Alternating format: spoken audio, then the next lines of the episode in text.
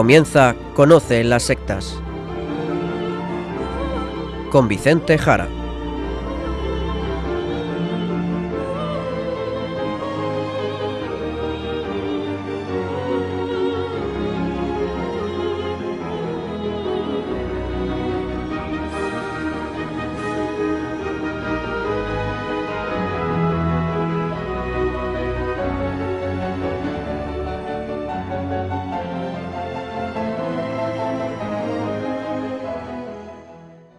Buenas tardes, queridos amigos de Radio María. Empieza en estos instantes Conoce las sectas, el programa de sectarismo de Radio María España, dirigido y realizado por la RIES, la Red Iberoamericana de Estudio de las Sectas. Quien les habla y como encargado por la propia RIES para su dirección, Vicente Jara. Y también con todos ustedes, como es habitual, Izaskun Tapia Maiza. Izaskun, ¿qué tal? ¿Cómo estamos? Muy buenas tardes a todos. Pues estoy muy bien, gracias a Dios. Fenomenal, nos alegra mucho. Pues directamente tú misma nos vamos ya al sumario del programa de hoy.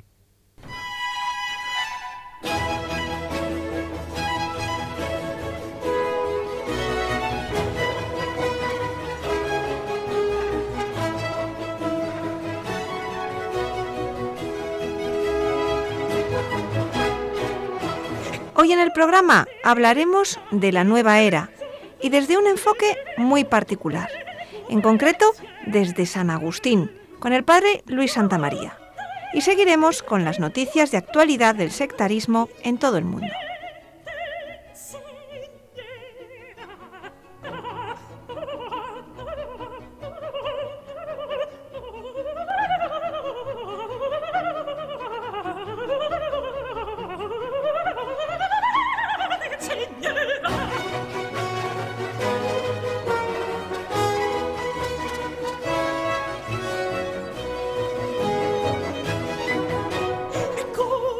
Como acaba de decirnos Izaskun en el sumario del programa, hoy volveremos sobre el tema siempre presente e importante de la nueva era o New Age.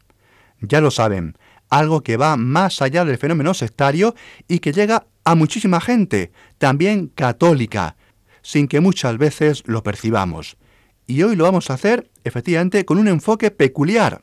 Sí, Hoy vamos a contar en todo el programa con la presencia del padre Luis Santamaría, sacerdote de la diócesis de Zamora, donde es párroco de varios pueblos y miembro de la Red Iberoamericana de Estudio de las Sectas, la RIES. Así que ya lo saludamos. Muy buenas noches, padre Luis. Buenas noches, Izaskun y Vicente. Sí, hoy estaré toda esta hora con vosotros y con nuestros oyentes. Como siempre es un placer. Un saludo desde Muelas del Pan, aquí en la diócesis y provincia de Zamora en este día tan bonito para los católicos como es la fiesta de la presentación del Señor, 40 días después de Navidad. Es el día de la luz, el día de las candelas. Así es, Padre Luis, y ojalá este programa sirva también para eso, para dar luz. Hemos escuchado en el Evangelio de esta fiesta que el anciano Simeón tomó en brazos al niño Jesús, llevado por María y José al templo para cumplir con la ley, y lo llamó luz para alumbrar a las naciones. Vamos ya a nuestro tema, que tiene en su origen un artículo reciente del Padre Luis en el portal católico Aleteia, donde colaboran con asiduidad los investigadores de la RIES. En concreto, este se titula ¿Qué respondería hoy San Agustín a la New Age? Diría estas diez cosas. Y ha suscitado mucho interés entre los internautas, que lo han leído y compartido. No solo eso, Izaskun, quizás alguno de los oyentes más fieles de Radio María sea la segunda vez que escuchen sobre esto, porque el lunes pasado Monseñor José Ignacio Munilla, obispo de San Sebastián, dedicó la mitad de su programa Sexto Continente precisamente a este artículo del Padre Luis Santa María. Para quienes quieran escucharlo, ya saben que solo tienen que entrar en el podcast de Radio María en Internet, buscar el programa Sexto Continente y descargar o escuchar directamente el del lunes 28 de enero. También pueden, si lo desean, pedirlo por teléfono a Radio María para que se lo envíen en soporte digital por correo ordinario.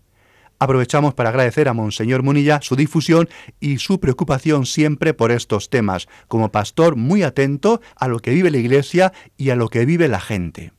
Y hablando de esto, es necesario recordar lo que puntualizó muy bien el obispo de San Sebastián el lunes pasado.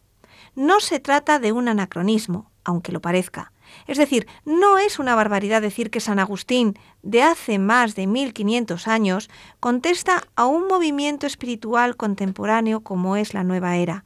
Por eso creo, Padre Luis, que lo mejor es que primero nos presentes el contexto histórico e ideológico de San Agustín, para así entender bien lo que vamos a comentar en este programa.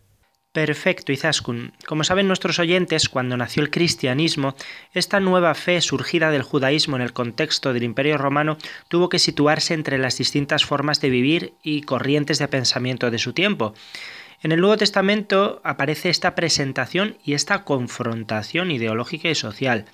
El mismo San Pablo se encontró en esta situación, por ejemplo, cuando presentó el Evangelio de Cristo en la capital del pensamiento de su época, Atenas, tal como leemos en los Hechos de los Apóstoles, cuando fue al Areópago y todo eso.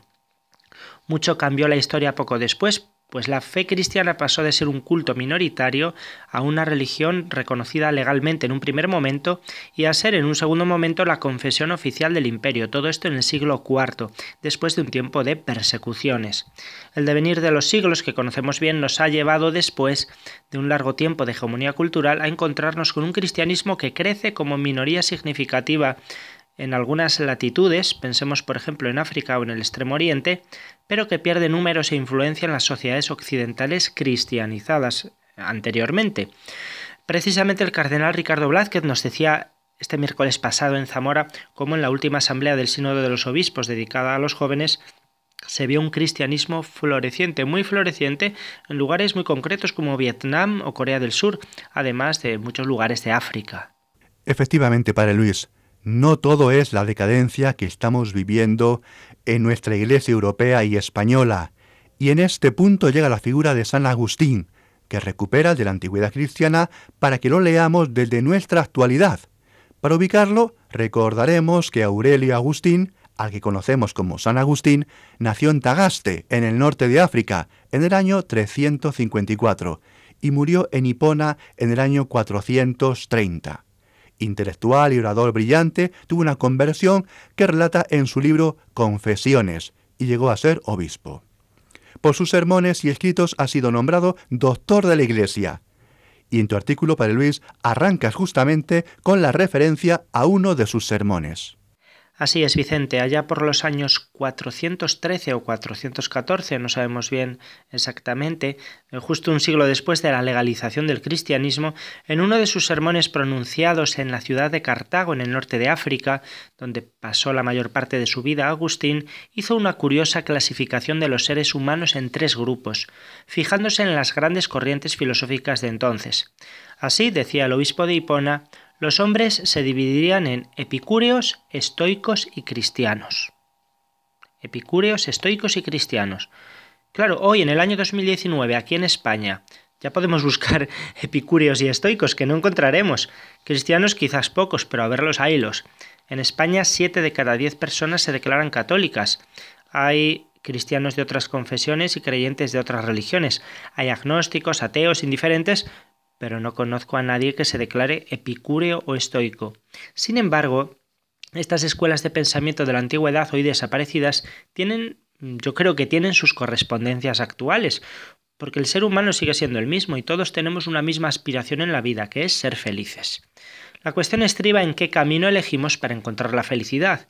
Agustín presentaba estos tres caminos diversos. Por un lado, los epicúreos pensaban que la muerte termina con toda opción de vivir, así que la vida del hombre ha de centrarse en el disfrute y el placer.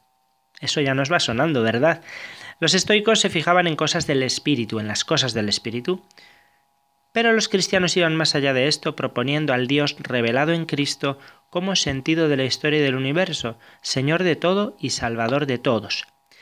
Simplificando mucho, creo que esta triple división de San Agustín nos vale para entender el mundo de hoy, dejando de lado a los que pertenecen a las religiones no cristianas. Es decir, por un lado tenemos a las personas que viven en el materialismo, sin plantearse un horizonte de sentido que vaya más allá de lo que se puede ver y tocar. Por otro lado, segundo tipo, tantos que profesan una difusa espiritualidad que denominamos New Age o Nueva Era. Y en tercer lugar, los cristianos. Pero claro, parecería que cristianos y estoicos tendríamos mucho en común, porque unos y otros tenemos una perspectiva espiritual de la vida, somos gente a la que se puede considerar religiosa con un sentido de la trascendencia. Sin embargo, Padre Luis, tú dices que no. Y aquí viene la pregunta. Si bien es cierto que los nuevos estoicos, los que defienden una religiosidad holística o una transformación de la conciencia universal, comparten con los cristianos una perspectiva espiritual de la vida, ¿qué es lo peculiar del cristianismo? ¿Es válida la propuesta cristiana de sentido para el hombre y la mujer de hoy? Es más, ¿hay alguna posibilidad de fusionar fe cristiana y New Age, como muchos pretenden hoy? Hemos hablado a veces en este programa de católicos que practican pseudoterapias espirituales como el Reiki o las flores de Bach, sacerdotes y religiosos que introducen técnicas esotéricas como el eneagrama en la formación espiritual y psicológica, etc. Y aquí está la clave, aquí en concreto. Y lo que queremos que nos expliques con detalle, Padre Luis, es ¿qué diría San Agustín hoy? Porque su pensamiento es muy actual, porque él fue un gran buscador de la verdad, y antes de encontrarla en Cristo, anduvo la verdad muy perdido, y siendo alguien intelectualmente brillante, incluso llegó a pertenecer a algunas de las sectas más importantes de su tiempo, como el maniqueísmo y el neoplatonismo. Pues si os parece, entresacaré algunas de las ideas principales del pensamiento del gran San Agustín para confrontarlas con esa nueva espiritualidad difusa que tanto confunde y desorienta en nuestros días. Un decálogo, diez cosas para que sean también más fáciles de recordar y de ordenar. Adelante. Lo primero que nos dice San Agustín es que la plenitud del ser humano, su felicidad, es fruto del don, no del esfuerzo. Los antiguos estoicos se esforzaban por dominar sus pasiones, ser insensibles al sufrimiento y encontrar la armonía interior. Así podrían ser iguales a los dioses, arrebatándoles su plácida existencia. Lo mismo propone hoy la New Age, invitándonos a desarrollar todas nuestras potencialidades internas, ya que dentro de nosotros se encuentra el secreto de la existencia, la solución a todos los problemas, eso dicen. Para ello, se nos presenta una gran diversidad de técnicas que podemos aprender y practicar. Frente a esto, San Agustín deja claro que la felicidad es un don de Dios, no un fruto del esfuerzo humano. Su misma experiencia de conversión fue obra de la gracia. Después de muchas vueltas, después de una intensa búsqueda de la verdad, después de andar muy perdido en la vida y en el pensamiento, pudo escribir Nos hiciste, Señor, para ti, y nuestro corazón está inquieto hasta que descansa en ti.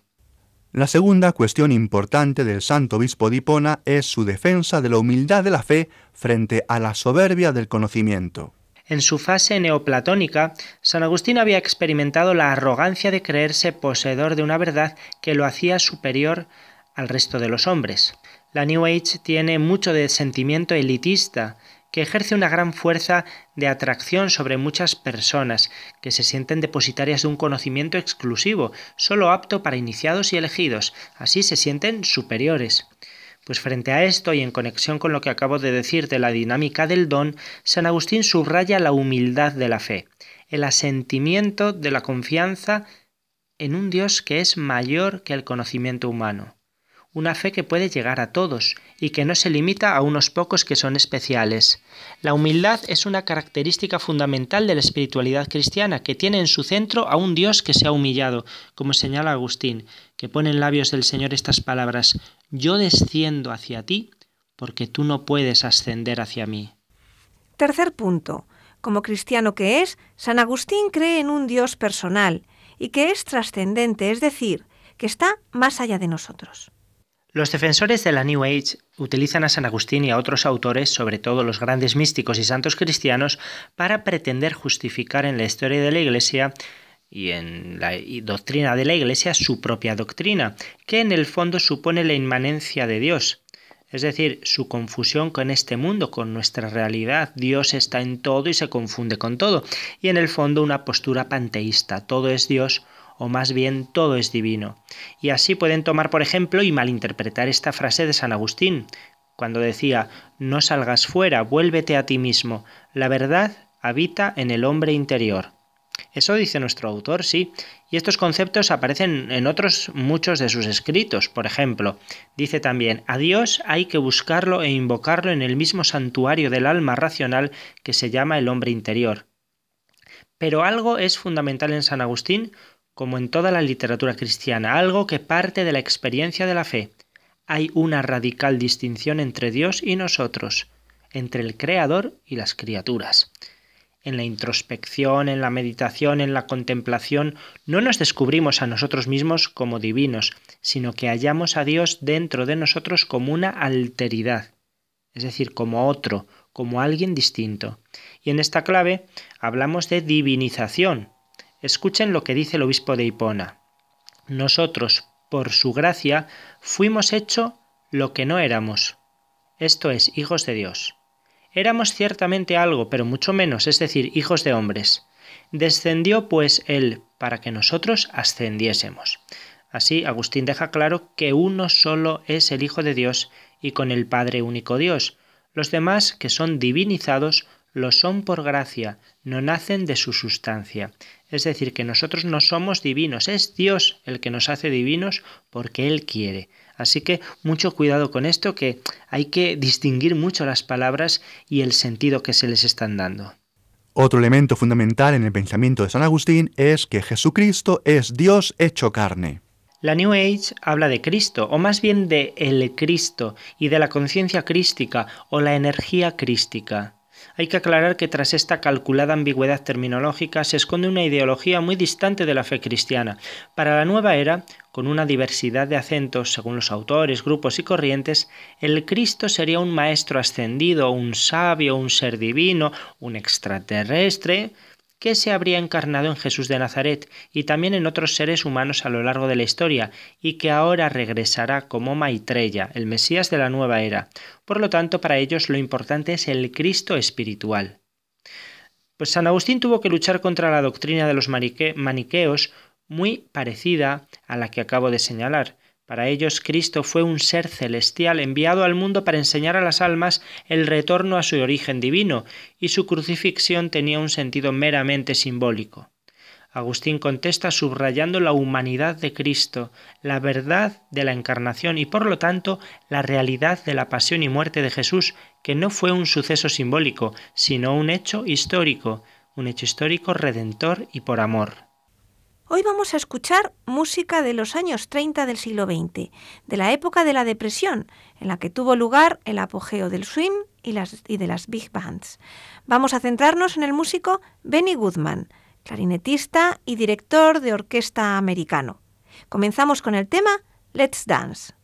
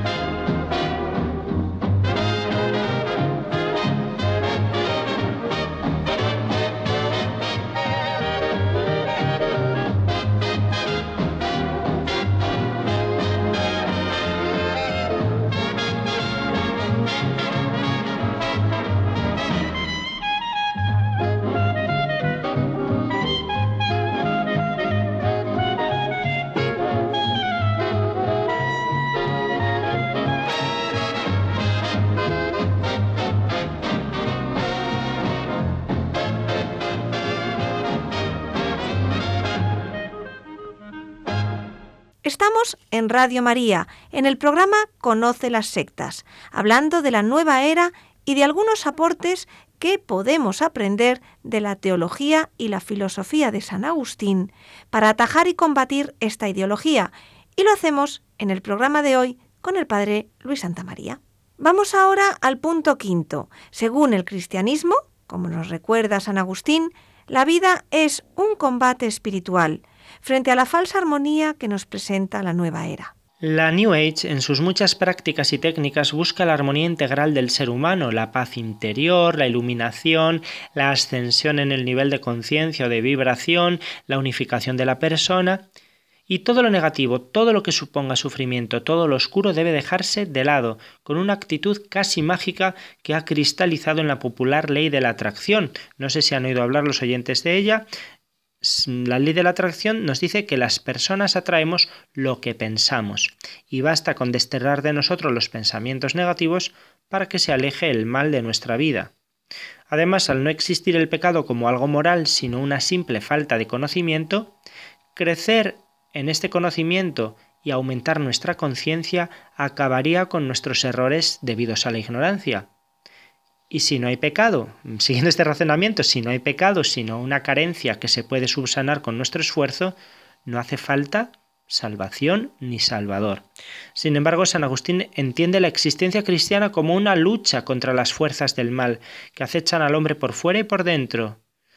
Nuestro corazón, dice, es continuo campo de batallas, un solo hombre pelea con una multitud en su interior. Y en este sentido afirma, Imitemos a Cristo si queremos vencer al mundo. Habla también de una pugna interior y señala que después del bautismo, que ha borrado nuestro pecado original, después del bautismo esta pugna sigue, pues el combate dentro de vosotros mismos. Ya en sexto lugar, otro aspecto que defiende San Agustín con fuerza frente al determinismo es la libertad. En la New Age, que dice defender la libertad del ser humano, se cae con mucha frecuencia en el determinismo. Toda postura mágica o esotérica es determinista en el fondo. Pensemos, por ejemplo, en el eneagrama, que citaba antes Izaskun, y su distribución de los seres humanos en nueve tipos de personalidad con sus correspondientes características, valores y carencias, posibilidades de relación y de desarrollo, etc.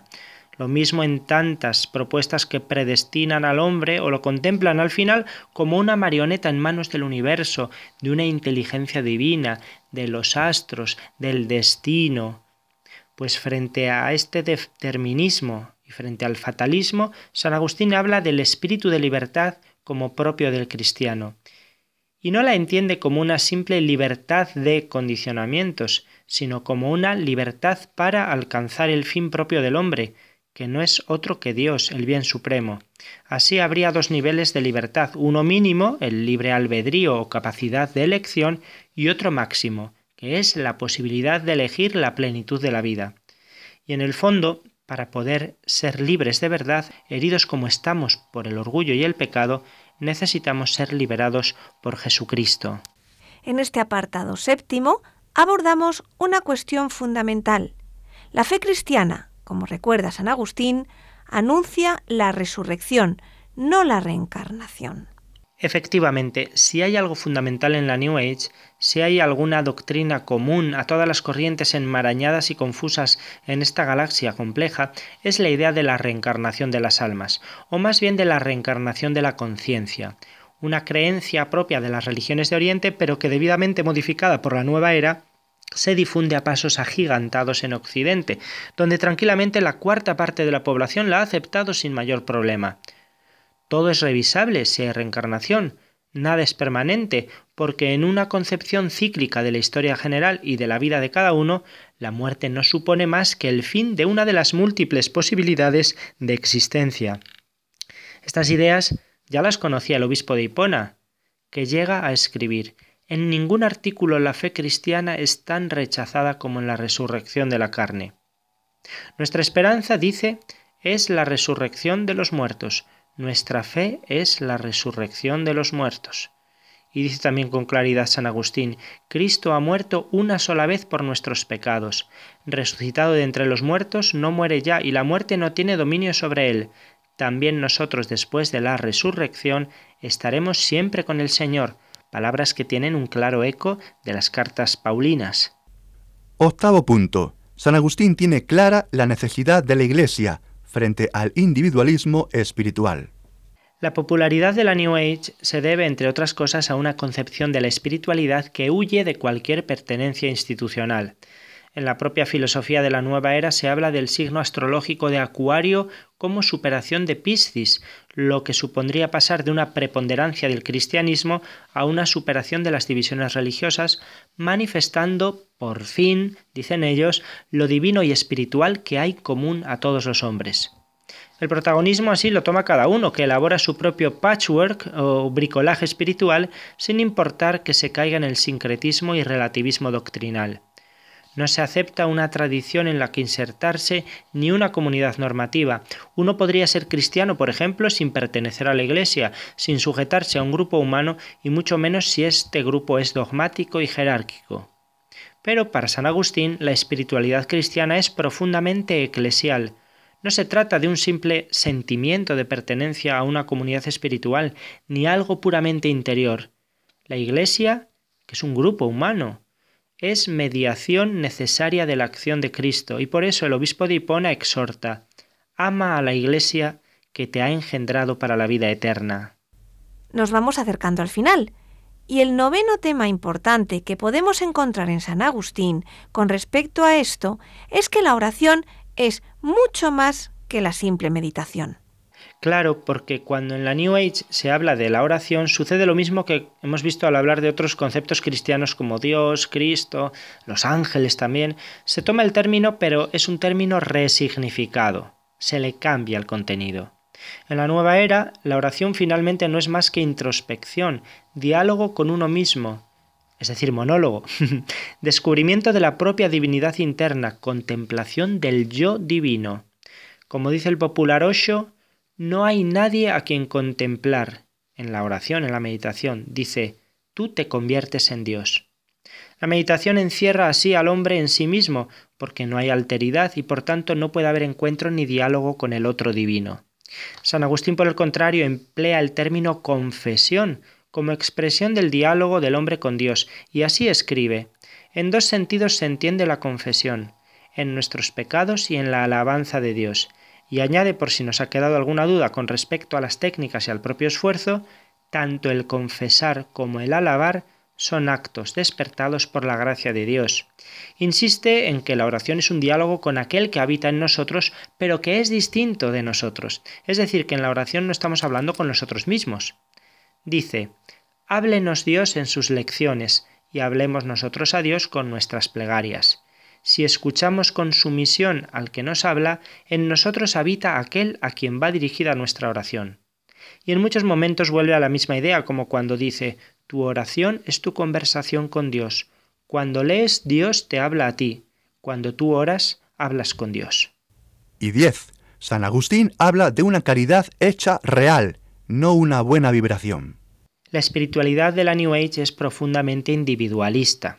Es cierto que muchas de sus propuestas buscan hacer el bien a los demás, compartir con ellos la sanación, las energías, pero al final lo que se busca es la propia ascensión en nivel de conciencia, el sentirse bien uno mismo, en llegar al propio fin. Sin embargo, San Agustín nos dice, mi amor es mi peso, por él soy llevado a donde quiera que soy llevado. El amor es un don de Dios, la caridad es una de las tres virtudes teologales. Es en primer lugar amor a Dios, y sólo así puede ser de verdad amor a los demás. Cuando Agustín explica el doble mandamiento de amar a Dios sobre todas las cosas y al prójimo como a uno mismo, escribe esto Dos son los preceptos y una la caridad. No ama al prójimo sino la caridad que ama a Dios. Y con la caridad con que se ama al prójimo, se ama también a Dios.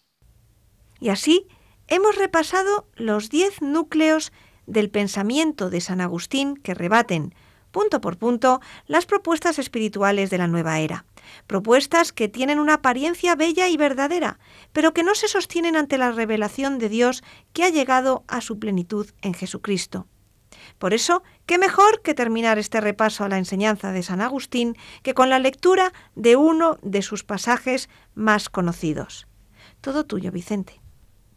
Tarde te amé, belleza tan antigua y tan nueva. tarde te amé. Y he aquí que tú estabas dentro de mí y yo fuera, y por fuera te andaba buscando. Y deforme como era, me lanzaba sobre las bellezas de tus criaturas. Tú estabas conmigo, pero yo no estaba contigo. Me retenían alejado de ti aquellas realidades que, si no estuviesen en ti, no serían. Llamaste y clamaste y rompiste mi sordera, brillaste y resplandeciste, y ahuyentaste mi ceguera. Exhalaste tu fragancia y respiré, y ya suspiro por ti. Gusté de ti, y siento hambre y sed. Me tocaste y me abrasé en tu paz. Seguimos escuchando a Benny Goodman, ahora en el tema Memories of You.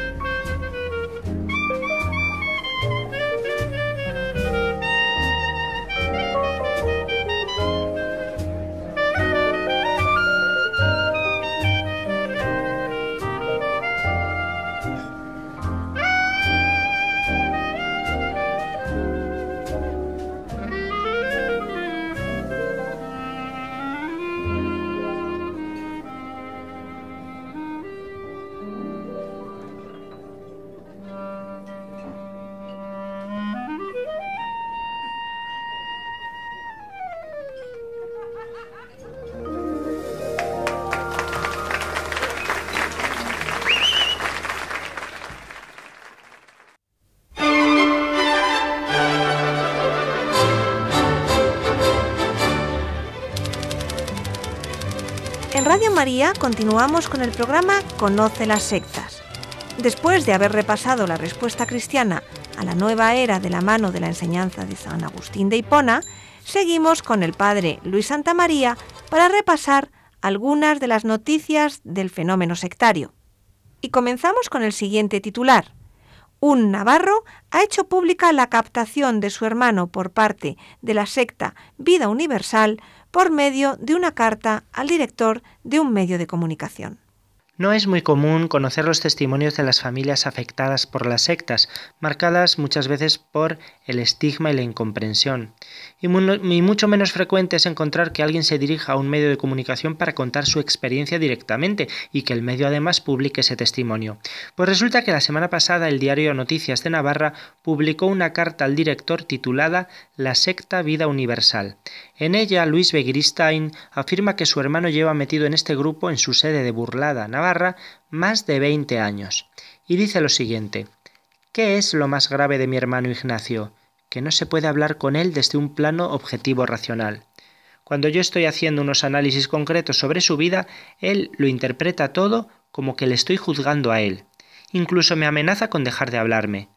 Gabriele, que es la fundadora y líder de la secta, ha hecho un lavado de cerebro a Iñaki con métodos de ideología puramente religiosa, y solo lee libros escritos por ella. No le interesa absolutamente nada más. A veces viaja a Alemania, no suele contarnos nada que sea información detallada sobre lo que hacen. Hay que sacarle las cosas como con un gancho. En todo lo demás hace una vida normal y es muy correcto. Cree que esa mujer es la profeta única de este tiempo y que ella es el Cristo en alguno de sus libros, afirma que ella fue Jesús. ¿Qué nos puedes decir de esta secta, Padre Luis? Vida Universal fue fundada por Gabriele Wittek, su líder actual, como acabamos de escuchar en la carta, que se considera la profeta y enviada de Dios en la era sofiánica y mesiánica del lirio. Esta mujer, que nació en Alemania en 1933, afirma que en 1979 le habló su madre recién fallecida, lo que la movió a practicar el espiritismo, y desde entonces recibe supuestas revelaciones de Jesucristo. Tengan claro que la doctrina de vida universal es una mezcla de elementos cristianos y esotéricos, reencarnación incluida. Además ha publicado su propio Evangelio, un grueso volumen dictado por Jesucristo, según ella, titulado Esta es mi palabra alfa y omega, el Evangelio de Jesús, la manifestación de Cristo que el mundo no conoce. Y no solo eso, dado que vida universal se encuentra en un espacio ambiguo entre el cristianismo y la nueva era, no es extraño que al final también sea una propuesta más de pseudoterapia de carácter espiritual. El grupo destaca también por su fuerte carácter anticatólico que le ha llevado a realizar algunas campañas publicitarias contra la Iglesia. Los miembros de Vida Universal se consideran los cristianos originarios y por ello están organizados dicen ellos, sin curas, sacerdotes, predicadores, sin papa ni otros autodenominados intermediarios.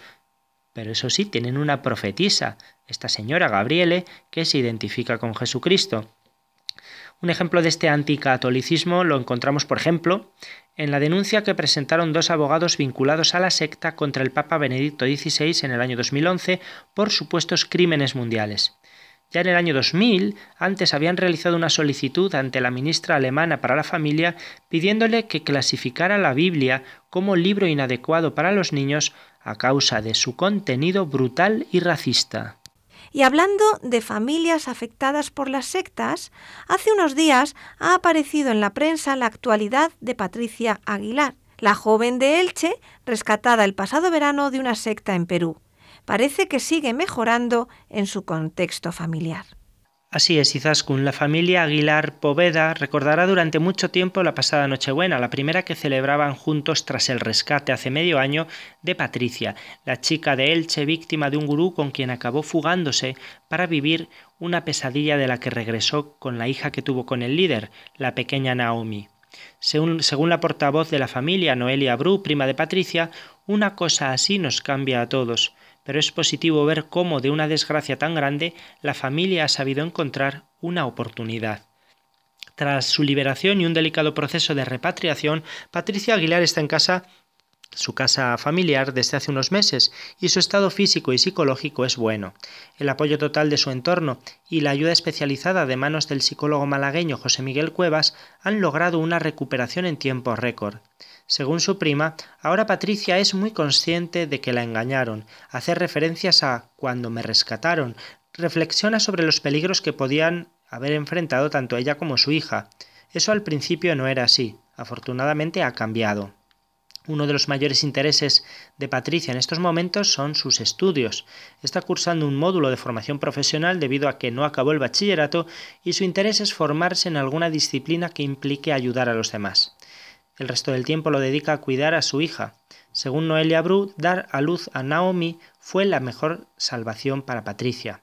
Tener que responsabilizarse de alguien tan indefenso le hizo ver mejor la realidad y le dio fuerzas para seguir adelante. Nos vamos ahora a América, a Brasil, para volver sobre un tema que hemos tratado en los dos programas anteriores, la Iglesia Universal del Reino de Dios y su influencia política creciente. Ahora hemos sabido que lanzarán una versión local del canal CNN, dirigida por el sobrino del líder de la secta. El sobrino y biógrafo del magnate brasileño Edir Macedo, fundador de la Iglesia Universal del Reino de Dios, será el responsable de la CNN Brasil, una franquicia de la cadena estadounidense que se abrirá durante el primer año del gobierno de Jair Bolsonaro. Se trata de Douglas Tabolaro, ex vicepresidente de la Televisión Record y brazo derecho de Macedo. CNN Brasil compartirá la misma marca de la red con base en Estados Unidos, pionera en la difusión de noticias 24 horas al día, pero funcionará con licencia propia, operada y atendida por brasileños, siguiendo el modelo de CNN Turquía o Indonesia. CNN cuenta ya con su canal en español para la mayor parte de América Latina. CNN Brasil, sin embargo, proporcionará su contenido en portugués. Sin embargo, los antecedentes de los fundadores de la nueva cadena han planteado cuestionamientos sobre la posibilidad de que CNN Brasil sea otra herramienta mediática en manos de la Iglesia Universal del Reino de Dios, o si adoptará una línea similar a Fox News en Estados Unidos, con una línea clara de apoyo al presidente Donald Trump, con quien Bolsonaro es frecuentemente comparado. El gobierno de Paraguay ha advertido sobre el consumo de ayahuasca entre los jóvenes. Desde la Secretaría de Salud de la Gobernación de Itapúa, en Paraguay, advierten sobre la aparición de la ayahuasca, una bebida alucinógena proveniente del Amazonas, que estaría siendo introducida en reuniones de jóvenes de la ciudad de Encarnación, capital de este departamento. Como ya les hemos contado en otros programas, la ayahuasca es una bebida tradicional indígena de los pueblos amazónicos y andinos de las áreas tropicales y subtropicales de Sudamérica. La bebida es una cocción con una larga historia de uso enteógeno, es decir, alucinógeno para el supuesto contacto con lo divino, formada por la mezcla de dos plantas. El consumo de la ayahuasca puede generar efectos alucinógenos. Según el Ministerio de Salud Pública y Bienestar Social del Paraguay, esta bebida activa trastornos psiquiátricos y puede acarrear consecuencias irreversibles en la salud mental. Otra noticia tiene mucha relación con lo que nos acabas de contar, y es que en Perú hay una gran preocupación por la vinculación de algunas desapariciones de personas, precisamente con el consumo de ayahuasca. La División Policial de Cuzco en Perú exhorta a las autoridades locales, regionales y vinculadas al turismo a desarrollar en conjunto operativos en establecimientos que ofrecen turismo místico en el centro histórico de la ciudad y en el Valle Sagrado de los Incas ante la informalidad con la que funcionan. El jefe de esta división, el coronel Wilbert Leiva, afirma Existe el turismo místico no solo en el casco monumental, sino en el valle. Las personas ofrecen lavados, curas y la ingesta de ayahuasca, San Pedro, incluso tienen locales que fungen de clínicas. Y añade, no se hace una verdadera acción preventiva, somos demasiado omisivos y permisivos. La acción debe ser radical, estos locales no reúnen las condiciones ni cuentan con permisos. Y es que recientemente ha desaparecido una turista norteamericana ciega de 35 años. La policía mantiene la hipótesis de la posible concurrencia de esta visitante a alguno de estos locales en el Valle Sagrado. Según el fiscal de prevención del delito, Eduardo Poblete, los responsables de estos centros, cuando ven a una persona que quiere hacer turismo vivencial, comienzan con ofrecerles masajes relajantes, les alcanzan volantes y les ofrecen ayahuasca, rituales, curaciones, sanaciones y demás, y les llevan a lugares, entre comillas, místicos, y no tienen control ni fiscalización de, de nadie. Por ejemplo, en 2016 un turista filipino de 33 años aparentemente perdió la vida durante un ritual de ayahuasca en el distrito de Pisac. Y es que la ayahuasca, una bebida tradicional de los pueblos amazónicos y andinos, ahora es ofertada por falsos chamanes y curanderos que ponen en riesgo a los visitantes dándoles de beber pócimas, según dicen los medios, mal elaboradas. En Argentina, la justicia ha confirmado el procesamiento a los responsables de una secta que utilizaba el yoga en Mar del Plata. La Cámara Federal de Mar del Plata confirmó los procesamientos de Eduardo Agustín de Dios Nicosia, su pareja Silvia Caposiello y otros tres integrantes de la secta de yoga que operaba en el Hotel City de la ciudad, en la que se registraron víctimas de trata de personas, reducción a la servidumbre, abuso sexual, maltratos y torturas. El fiscal federal de Mar del Plata, Daniel Adler, considera que el funcionamiento de la organización delictiva con rasgos de secta de naturaleza religiosa bajo la apariencia de un grupo de yoga liderado por Eduardo Nicosia y Silvia Caposiello se encuentra probado a partir de los testimonios de las víctimas, de las que se desprende que estas personas nunca fueron escolarizadas, que se les prohibía mantener relaciones sociales fuera de quienes integraban el grupo, que trabajaron en los distintos emprendimientos económicos montados y dirigidos por Nicosia y Caposiello a lo largo de los últimos 30 años, que el dinero producto del trabajo de los damnificados era administrado por los imputados sin que ellos pudieran disponer de las más mínimas sumas dinerarias y que sólo podían alimentarse con la comida que se preparaba en las casas.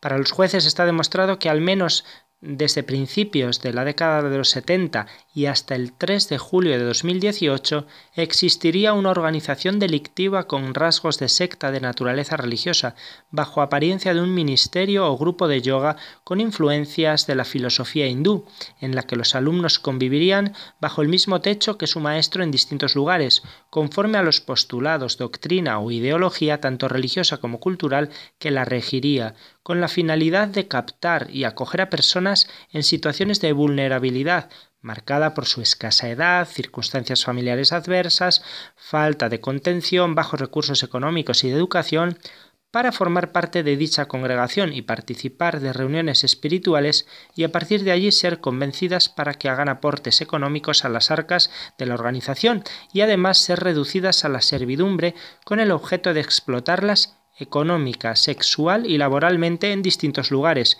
siendo el último de ellos conocido por lo menos desde el año 2005 a la fecha como Hotel City. Todo ello en perjuicio de multiplicidad de víctimas, y siendo que parte del financiamiento de la congregación procedería de los ingresos que generaba la cooperativa de trabajo City Hotel que administraba dicho comercio desde aquel tiempo. Finalmente, en lo que respecta a las víctimas de los hechos investigados, se habría podido identificar hasta el momento un total de unas 35 personas de diferentes edades y condiciones, teniendo la mayoría de ellas un vínculo biológico o de filiación con los imputados, y resultando la mayoría de ellas objeto de abusos prolongados y reiterados desde la niñez. Cabe recordar que eh, los estudios de ADN confirmaron que Nicosia, el líder, tuvo 13 hijos con mujeres captadas por la secta de yoga de la cual era líder. En Brasil, el líder de una secta que mezcla el santo daime y el culto umbanda está siendo investigado por abusos sexuales. El líder religioso Antonio Alves Márquez Jr., conocido como G. Márquez, fue acusado de abuso sexual por tres presuntas víctimas que testificaron ante la justicia en 2016. El hombre de 62 años dirige la Iglesia del Reino del Sol, una secta que mezcla la doctrina del Santo Daime con el espiritismo umbanda y que tiene su base en Mairipora, en el Gran Sao Paulo. Además de las tres mujeres cuyos testimonios forman parte de la investigación, otras doce afirmaron a BBC Brasil que fueron víctimas de abuso sexual, aunque no han querido denunciar. Los supuestos delitos habrían ocurrido entre 2005 y 2015. Él rechaza las acusaciones. Según los relatos de las entrevistadas, los ataques tuvieron lugar en la iglesia, en la casa del líder y en moteles donde algunas mujeres fueron llevadas sin previo aviso. La mayoría acusa a G. Márquez de haber cometido los delitos mientras ellas estaban bajo el efecto de la ayahuasca, bebida alucinógena o de drogas como LSD y éxtasis. La ayahuasca suele desencadenar efectos alucinógenos entre quienes la consumen. Según el abogado del gurú, sin embargo, se mantuvieron relaciones de amistad y cercanía con todas las frecuentadoras del Reino del Sol. La secta fue fundada por G. Márquez en 2002 y en su mejor momento llegó a estar formada por 300 personas, aunque el número permanente era de unas 100. En su mayoría son jóvenes de clase media y muchos son artistas e intelectuales de la zona oeste de Sao Paulo.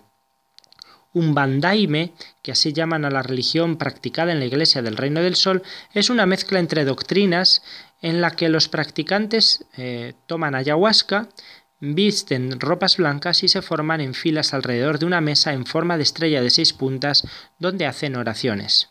G. Márquez es, según las mujeres entrevistadas, extremadamente inteligente y articulado, con gran capacidad de oratoria, admirado por quienes acuden al grupo y con mucho conocimiento sobre un banda y santo daime. Las vivencias espirituales en el reino del sol iban más allá de la práctica tradicional del daime, dice una exadepta, e implicaban masajes, estiramientos o ejercicios corporales, a veces en casas alquiladas. Según las entrevistadas, algunas invitaciones a masajes terminaron en abusos.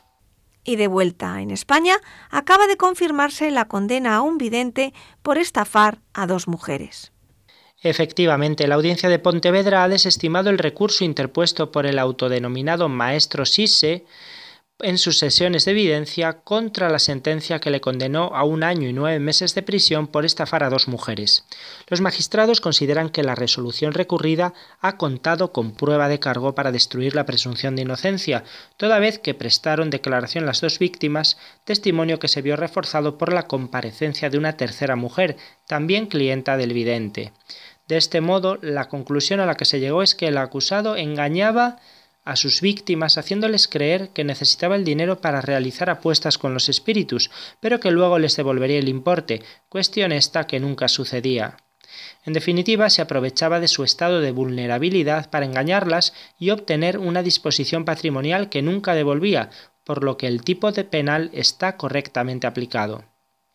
La justicia alude a una serie de hechos ocurridos a principios de 2016, cuando ambas mujeres en distintos momentos acudieron a la consulta del vidente para que les solucionara unos problemas personales. En ambos casos el modus operandi fue similar.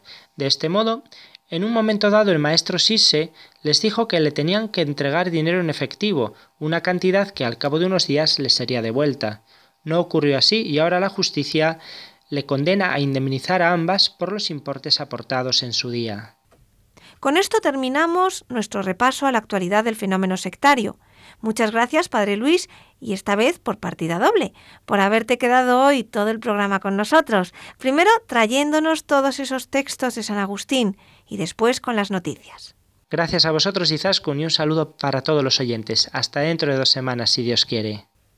El último tema musical de hoy también de Benny Goodman, es Roll M.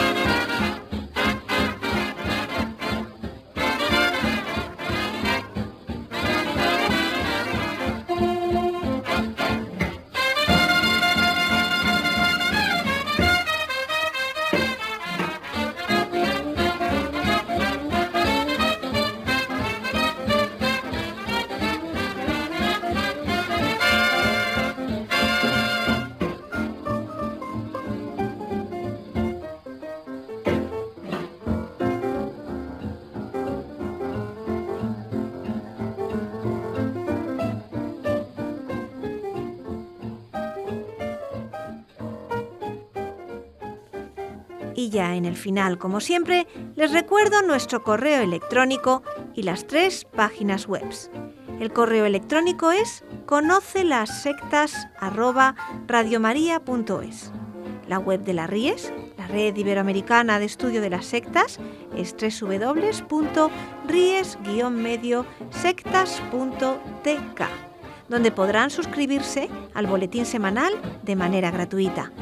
La dirección del blog de las Ries es www.info-ries.blogspot.com. También pueden leernos dentro del portal de noticias religiosas de Infocatólica, cuya web es www.infocatólica.com. Y si alguno de ustedes, queridos radioyentes, desea alguno de los programas de Conocer las Sectas, para ustedes mismos, para un familiar, para un amigo, como un regalo, ante una necesidad de un tema aquí tratado, por la razón que sea, pueden llamar al teléfono 91 822 80 10. Lo repito, 91 822 80 10. Muchas gracias y buenas noches de parte de todo el equipo. Está compuesto por Vicente Jara, Luis Santamaría y quien les habla, Izaskun Tapia Maiza. Hasta dentro de dos semanas, si Dios quiere.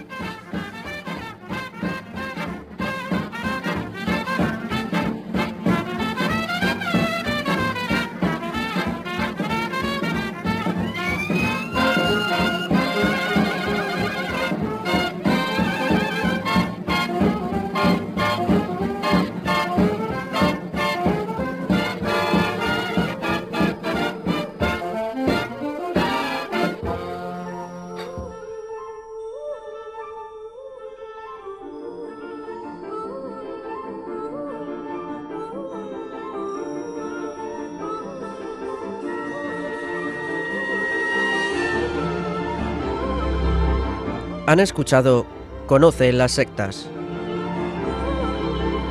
con Vicente Jara.